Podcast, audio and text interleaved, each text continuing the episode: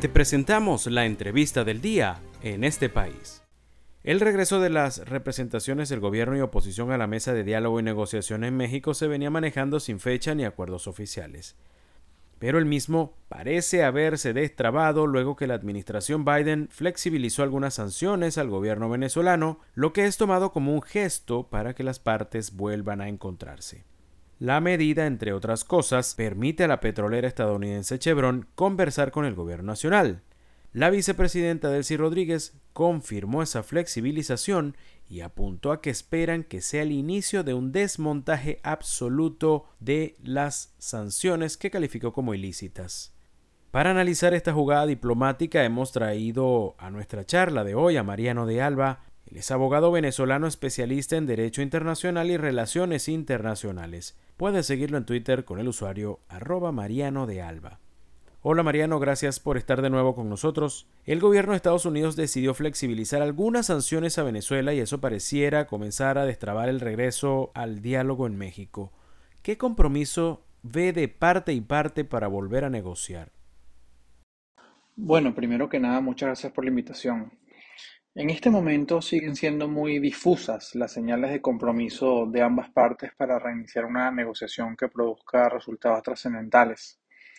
Yo creo que las posibles medidas que han adelantado funcionarios del gobierno estadounidense están enfocadas en asegurar el primer paso, que es lograr que las partes vuelvan a Ciudad de México y se sienten en la mesa de negociación.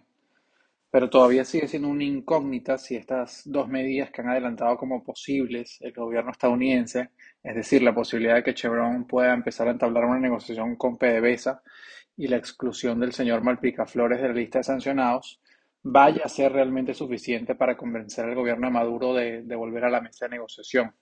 La impresión que me da por la reacción de funcionarios como, como Delcy y Jorge Rodríguez es que el gobierno venezolano esperaba más, esperaba más en términos de concesiones por parte de Estados Unidos.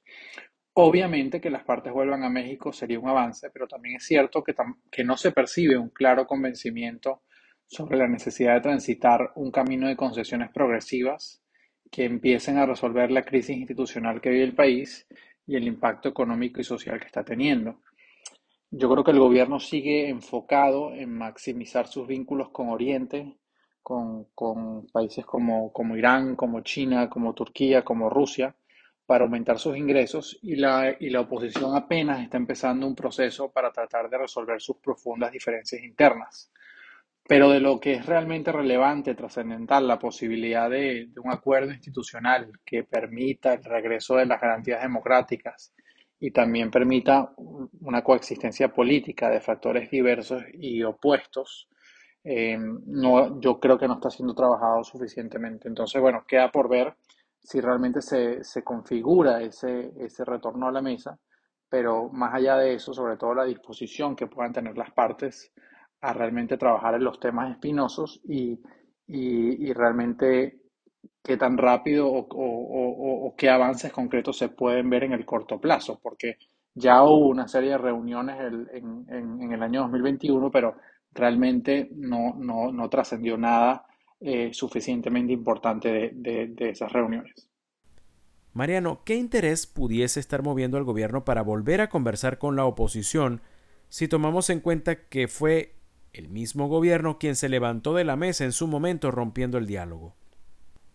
El gobierno de Nicolás Maduro no quiere volver a conversar con la oposición de la plataforma unitaria. Yo creo que en el mejor de los casos lo ve como un mal necesario para poder entablar una conversación y negociación directa e indirecta con, con el gobierno estadounidense y eventualmente ver eh, si puede obtener algunas concesiones en términos de levantamiento de sanciones que abran la posibilidad de, de mayores ingresos en, en, preparación para la elección presidencial del año 2024, donde para el gobierno poder aumentar el gasto social es crucial, ¿no? sobre todo luego de los últimos años de profunda crisis económica. Esa relación que el gobierno de Maduro eh, puede entablar con Estados Unidos de forma directa o indirecta, además, también lo acerca, así sea de facto, a otro interés que tienen presente, que es tratar de recuperar la legitimidad internacional y que así sea por la vía de los, de los hechos, Nicolás Maduro sea reconocido como, como presidente. Yo creo que ha, habido avances desde el punto de vista del gobierno en, en, en ese sentido con, con, la visita a principios del mes de marzo de altos funcionarios estadounidenses al Palacio de Miraflores. Por otro lado, yo también pienso que el gobierno venezolano todavía hay mucha desconfianza sobre la posibilidad de obtener concesiones importantes de Estados Unidos, pero el contexto internacional de mayor demanda petrolera y las complicaciones asociadas a la situación en la que se encuentra un aliado fundamental para, para el señor Maduro, como es Rusia, lo, obliga de alguna forma a dejar esa puerta abierta y explorar.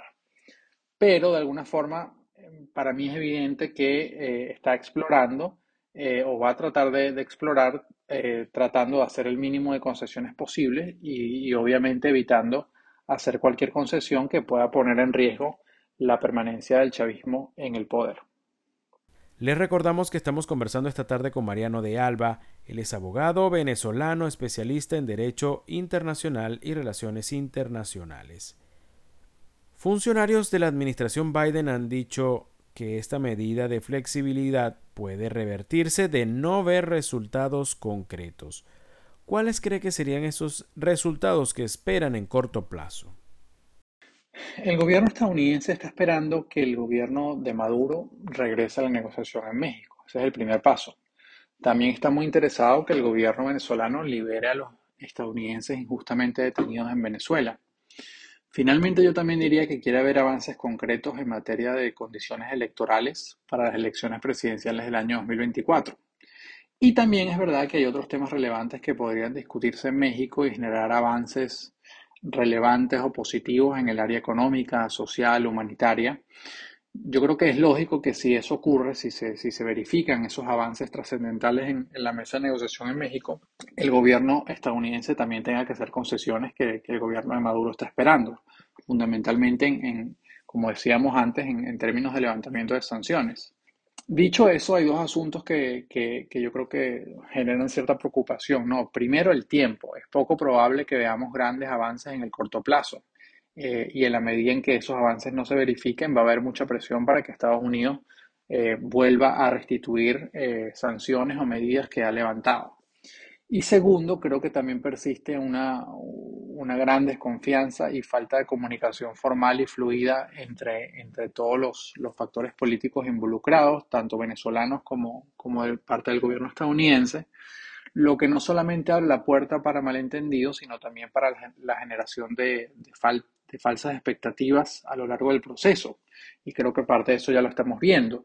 Y eso a su vez tiene un efecto de que hace, hace más posible que, que se trunque un proceso eh, que es evidente que sigue siendo muy frágil y que para que realmente avance va a requerir que, que todas las partes, como decíamos, hagan concesiones incómodas y, y, que tienen un costo político tanto en Caracas, eh, tanto en la diáspora venezolana y también en el Congreso estadounidense, eh, sobre todo un año en donde Estados Unidos pues va a haber unas elecciones de medio término donde el Partido Demócrata pues eh, eh, tiene un, un, escenario bastante complicado. Para finalizar, Mariano, ¿qué pudiese significar para la industria petrolera venezolana el hecho de que se haya permitido a Chevron por lo menos conversar con el gobierno? Es una señal de que la industria petrolera tiene la posibilidad, la industria petrolera venezolana obviamente, tiene la posibilidad de reinsertarse en la actividad comercial con países de Occidente, cosa que desde inicios del año 2019 pues eh, está bastante limitado, ¿no? Está, está, eh, es muy difícil, ¿no? Eh, y estos países de, de, Occidente de alguna forma son los socios históricos del, de la industria petrolera venezolana pero esa, esa posibilidad que de alguna forma se, se empieza a ver con, con este, esta, esta, supuesta autorización para que Chevron converse con el gobierno venezolano, viene atada a concesiones que van a ser muy costosas para el gobierno de Maduro eh, y que de alguna forma van en contracorriente a la forma en cómo ha venido operando la industria petrolera venezolana desde el año 2019, que es con, con una gran falta de transparencia, que es con pues con, con esquemas de negocios que, que, no son públicos, etcétera, etcétera, ¿no? Y por, su, y por el otro lado, Chevron lo que quiere eh, es conversar con PDVSA para explorar o para discutir la posibilidad de llegar a un acuerdo donde Chevron eh, ayude a PDVSA a aumentar la producción petrolera y a exportar al menos parte de esa producción a, mercados occidentales y a cambio PDVSA destine al menos parte de esos eh, ingresos excedentes, por así decirlo, para ir cancelando o, ir pagando una deuda pendiente que tiene con, con Chevron y que hasta ahora no ha podido pagar. Ahora, es verdad que es posible que Chevron y PDVSA lleguen a un acuerdo relativamente rápido, pero incluso si eso sucediese, la implementación de, ese posible acuerdo está, está atada, está vinculada eh, o requiere una mayor flexibilización de las sanciones por parte del gobierno estadounidense y por ende mayores concesiones políticas por parte del gobierno de Maduro. Em, para mí sigue siendo una incógnita si el gobierno de Maduro va a estar dispuesto a hacer esas concesiones costosas a cambio de una posibilidad futura e incierta de aumentar la producción petrolera, lo que en cualquier caso va a requerir no solamente mucho esfuerzo, eh, mucha inversión, sino también va, a requerir eh, un, un lapso de tiempo considerable. Le agradecemos a Mariano de Alba, abogado venezolano especialista en Derecho Internacional y Relaciones Internacionales, por su análisis esta tarde sobre las implicaciones de la flexibilización anunciada por el gobierno de Estados Unidos a las sanciones a Venezuela.